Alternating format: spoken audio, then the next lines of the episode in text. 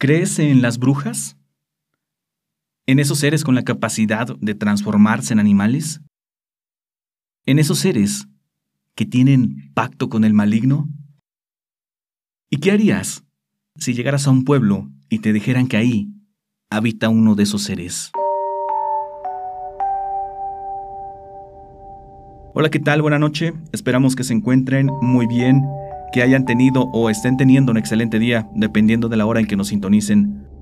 Esta noche les traemos uno de esos relatos que tanto nos piden, de esos que son difíciles de conseguir, así que esperamos que lo disfruten tanto como nosotros. Y si es así, no se vayan a ir sin dejar ese me gusta en el video, la suscripción al canal para no perderse nada de nuestro contenido. Además les pedimos su ayuda para compartir este episodio con alguien a quien ustedes consideren que también le pudiera gustar eso nos ayudaría a seguir creciendo y con ello a poder buscar más historias como esta. Y si tienes un relato similar, no permitas que se pierda el tiempo. Te invitamos a compartirlo con todos nosotros. Lo puedes hacer por el WhatsApp, por el correo electrónico o en cualquiera de nuestras redes sociales. Estaremos encantados de poder escucharles. Pero por ahora, es tiempo de apagar la luz, subirle a los auriculares, porque de nuevo nos vamos a un pueblo alejado para encontrarnos con una bruja. Esta es la señal de amplitud paranormal.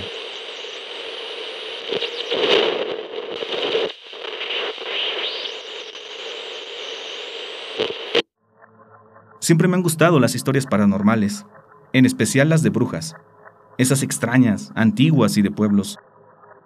Tuve la fortuna de que mi papá me contara varias de ellas, y es que él muchos años trabajó en un pueblo Ahí fue donde la gente le contó un sinfín de historias y otras tantas que le tocó vivir a él.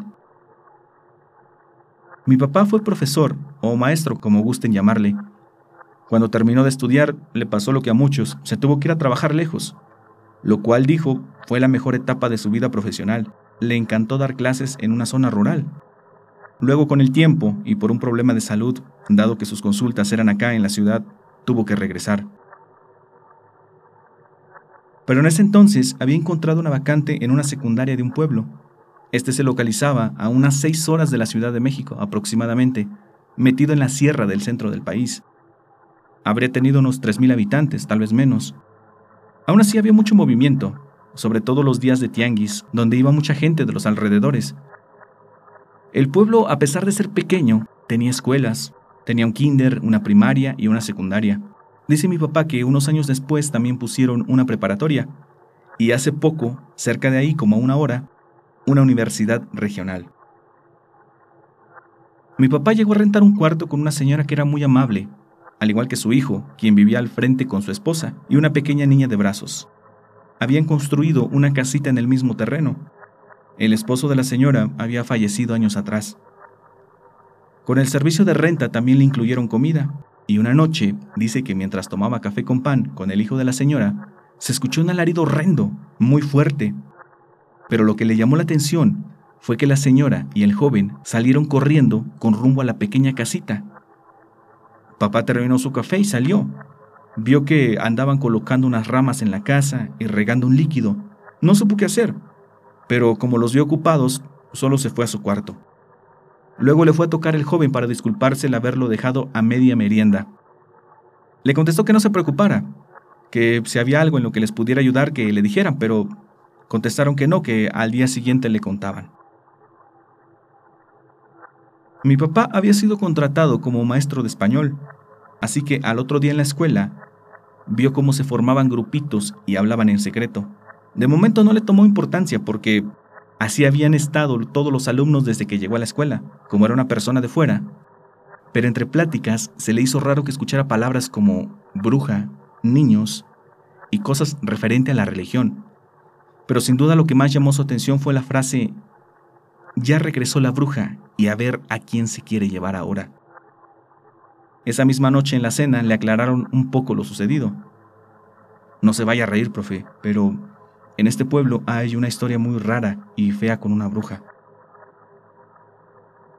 No me río, amigo. A ver, cuéntame.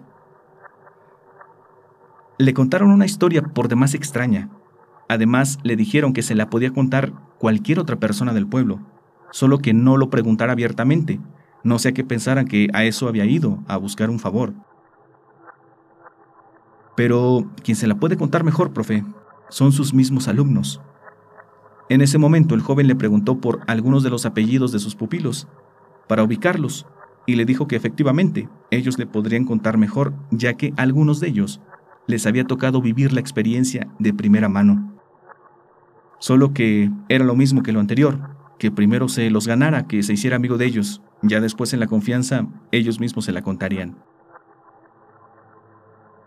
Mi papá se dedicó a hacer su trabajo. Dijo que en ocasiones hasta se le olvidaba la historia, si no era porque la misma gente se la recordaba, sobre todo en días específicos que parecían andar todos tensos y con miedo.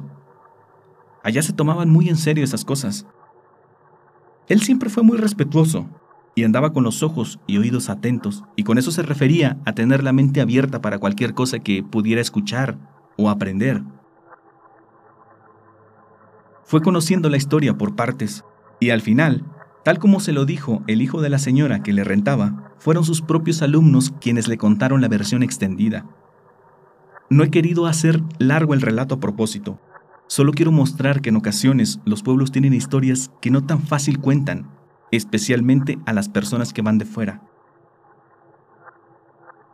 Se las comparto tal como se la contaron a mi papá aquellos jóvenes, con uno de ellos en primera persona y sírvanse ustedes en hacerle la adaptación necesaria.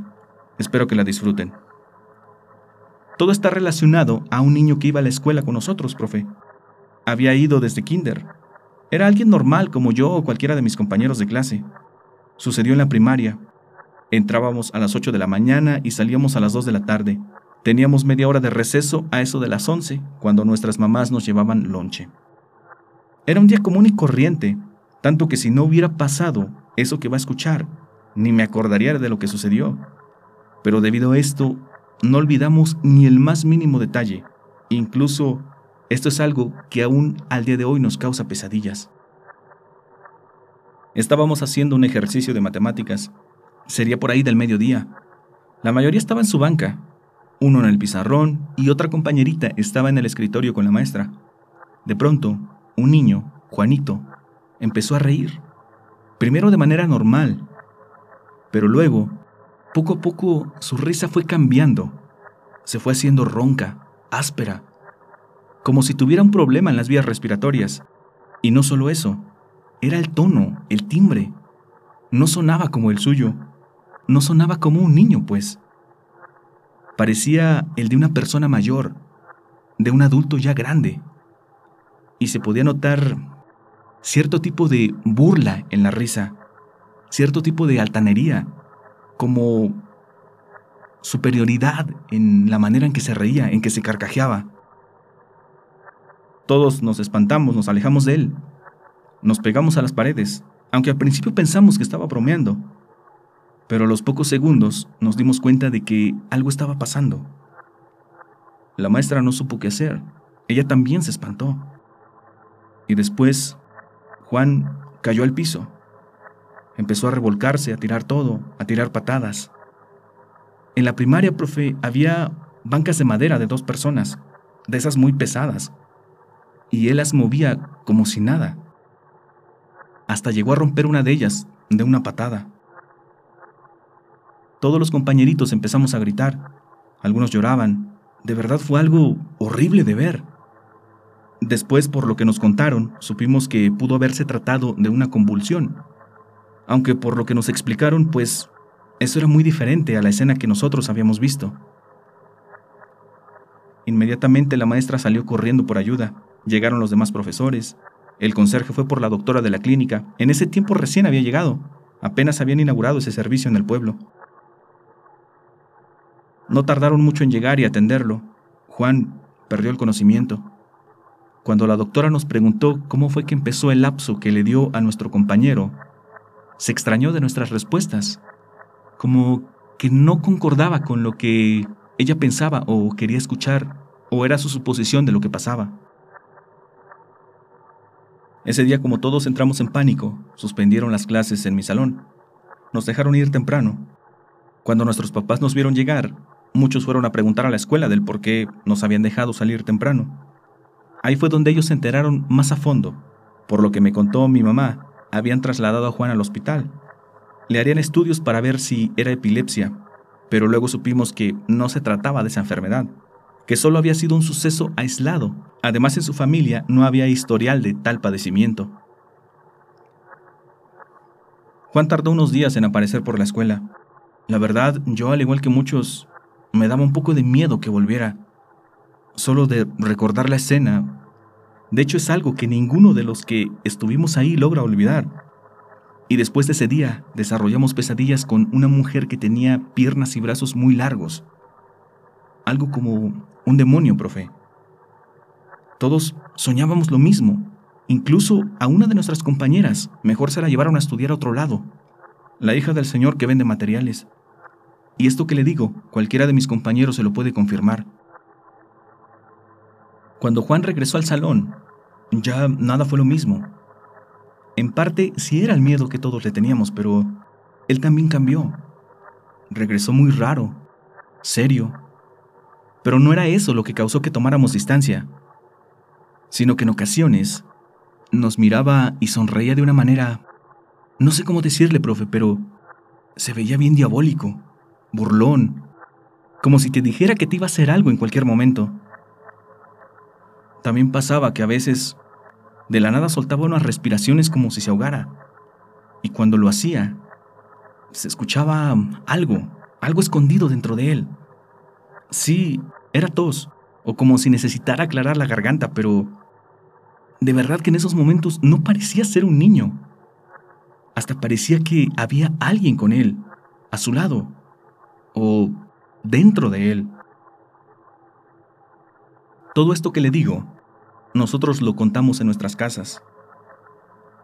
Y luego se empezó a hablar de esto en el pueblo. Y aunque no se decía abiertamente, todos creían que lo que sucedía con Juan no era normal, no era una enfermedad, pues, era algo muy malo.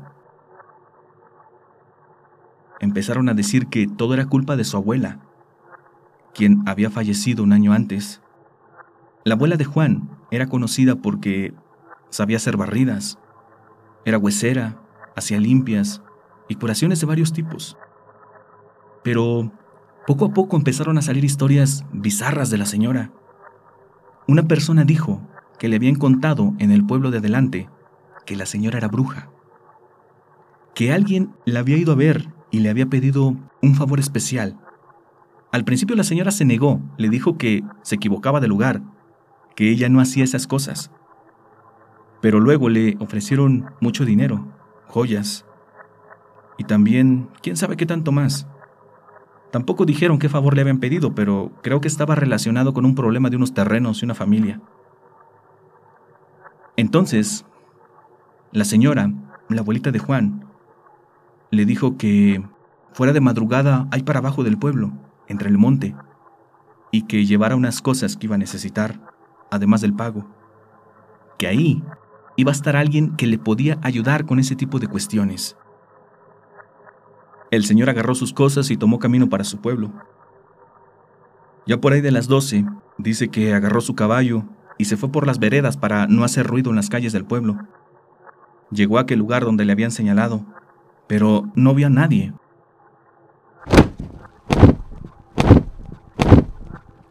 Al poco rato, escuchó el revolotear de un ave grande en la copa de un árbol. Luego, de ese mismo árbol, pareció como una víbora gigante se deslizó por el tronco hacia abajo. Ahí el señor ya empezó a dudar. Le dio miedo el pensar con quién se había metido, con quién se iba a encontrar.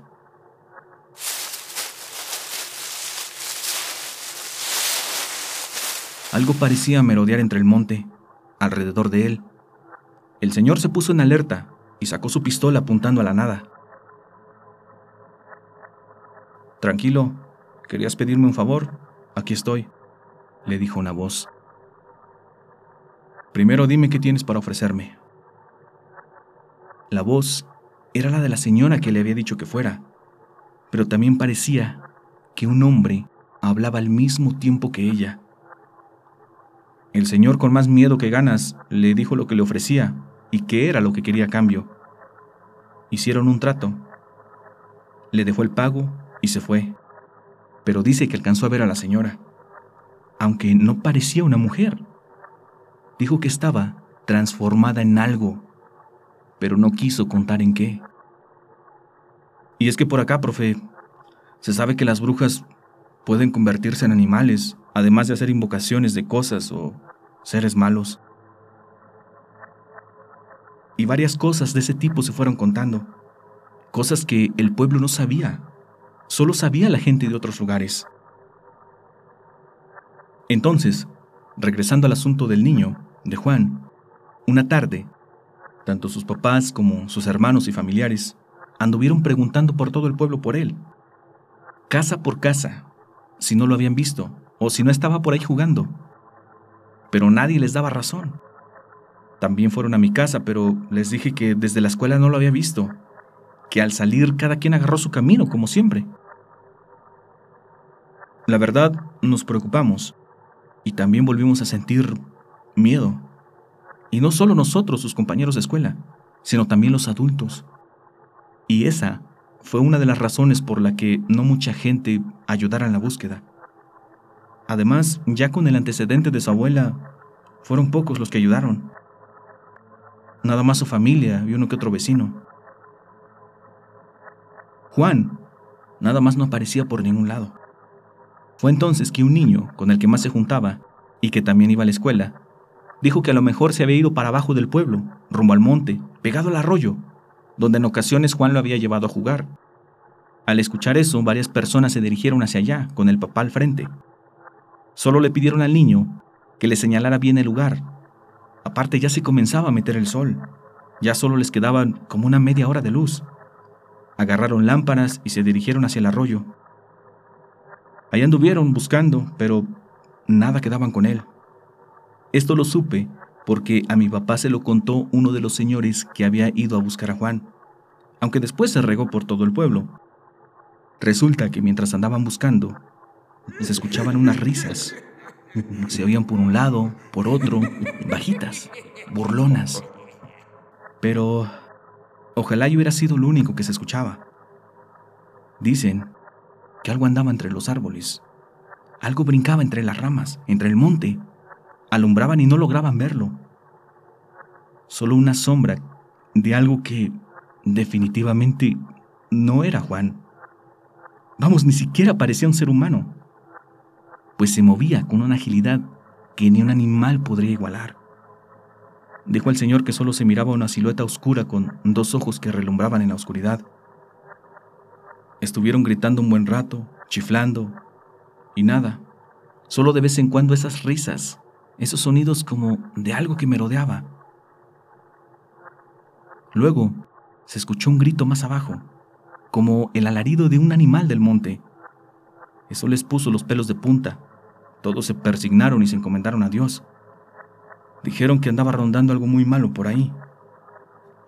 Así que mejor se iban a regresar. Fue justo cuando se dieron la vuelta que uno de ellos voltea hacia arriba de un árbol y ve a Juan. Ahí estaba, sentado en una rama. Llamaron a su papá y él le dijo que bajara, que ya se fueran para su casa. Pero Juan no bajaba, parecía que ni escuchaba. Tuvieron que subir por él, y dijo el Señor que Juan volteaba mucho un árbol, como si hubiera algo, como si se estuviera comunicando con alguien. Su papá fue quien lo trajo, y en el camino de regreso, algo los vino siguiendo. Algo venía brincando entre las copas de los árboles. Dicen que se sentía una energía bien fea. Había un olor horrible, sonidos extraños. Cuando se acercaron a las casas y dejaron atrás los árboles grandes, dejó de seguirlos esa cosa. Ahí fue donde Juan volteó y pareció ver a alguien, pareció despedirse. Todo esto que contaron los señores no hizo más que aumentar el miedo que le teníamos a Juan. Pero luego pasó algo que nos consternó a todos. De la escuela a la casa no hacíamos más que 10 minutos. Alguna vez habíamos llegado más tarde, pero era por flojear. Cuando la maestra no nos dejaba salir porque no terminábamos el ejercicio de clases. Era entonces cuando iba el papá o la mamá por nosotros y ahí mismo nos ponían una regañada. Sucedió que dos compañeritos no habían llegado a sus casas. Así que fueron sus mamás, pero se encontraron con que habíamos salido a la hora normal. Luego, luego empezaron a correr, a hacer escándalo por todo el pueblo. Además, adivine quién no aparecía, profe. Así es, Juan. Juan tampoco estaba. Esta vez no la pensaron mucho. Se fueron directo a donde lo habían encontrado la vez anterior. Mucha gente fue, más por morbo que por querer ayudar. Los papás de los niños iban amenazando a la familia de Juan, por si algo le llegaba a pasar a sus hijos.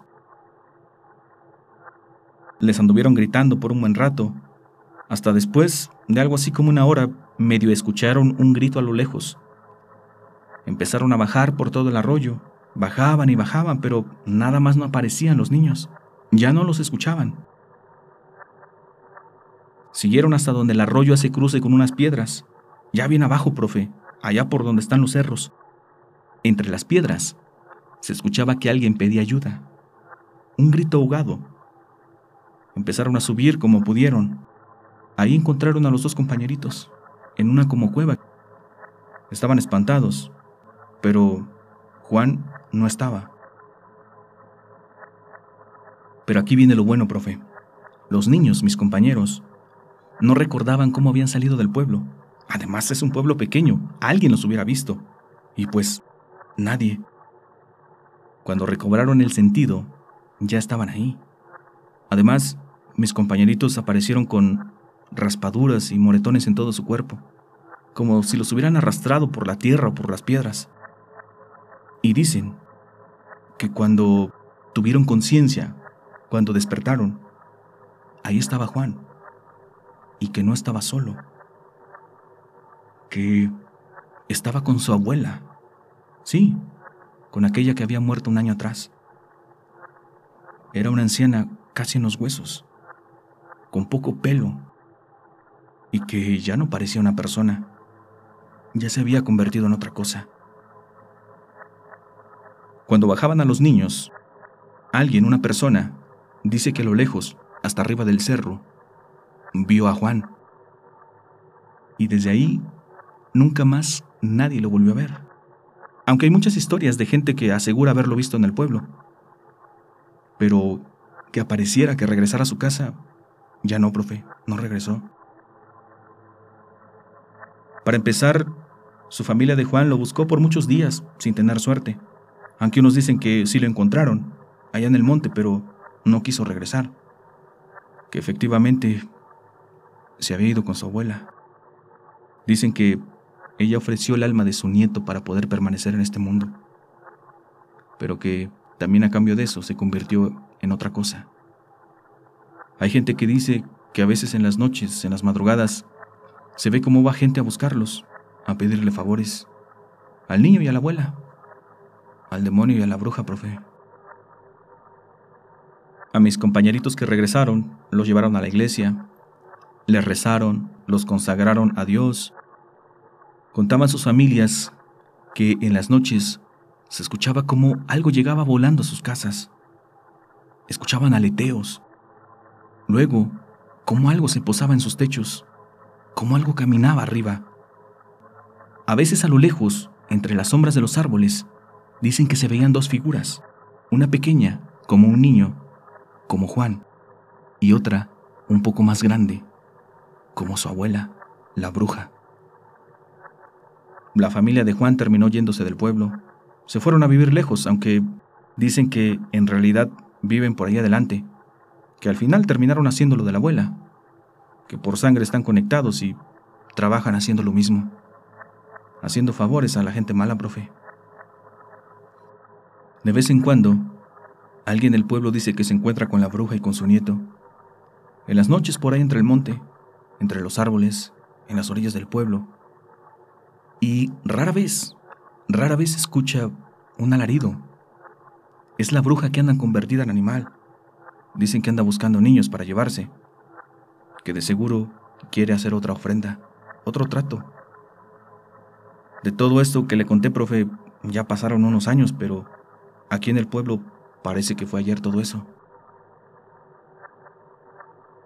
Cuando mi papá escuchó esto no daba cabida, pero se lo tomó con mucho respeto, pues ya le había tocado escuchar aquel grito, aquel alarido, aquel que causó que las personas que le rentaran fueran corriendo a proteger a una niña pequeña que había en casa. También me dijo mi papá que una vez en la noche había salido por pan y en una calle se topó con un niño. Le dio las buenas noches y el niño contestó el saludo. Lo extraño es que el niño nombró a mi papá por sus dos nombres, el cual en el pueblo nadie lo sabía, nadie sabía que tenía un segundo nombre. Cuando mi papá contó esto a sus amigos de allá del pueblo y les describió al niño, le dijeron que ese era Juan y que si él andaba en el pueblo, seguro también la bruja, su abuela.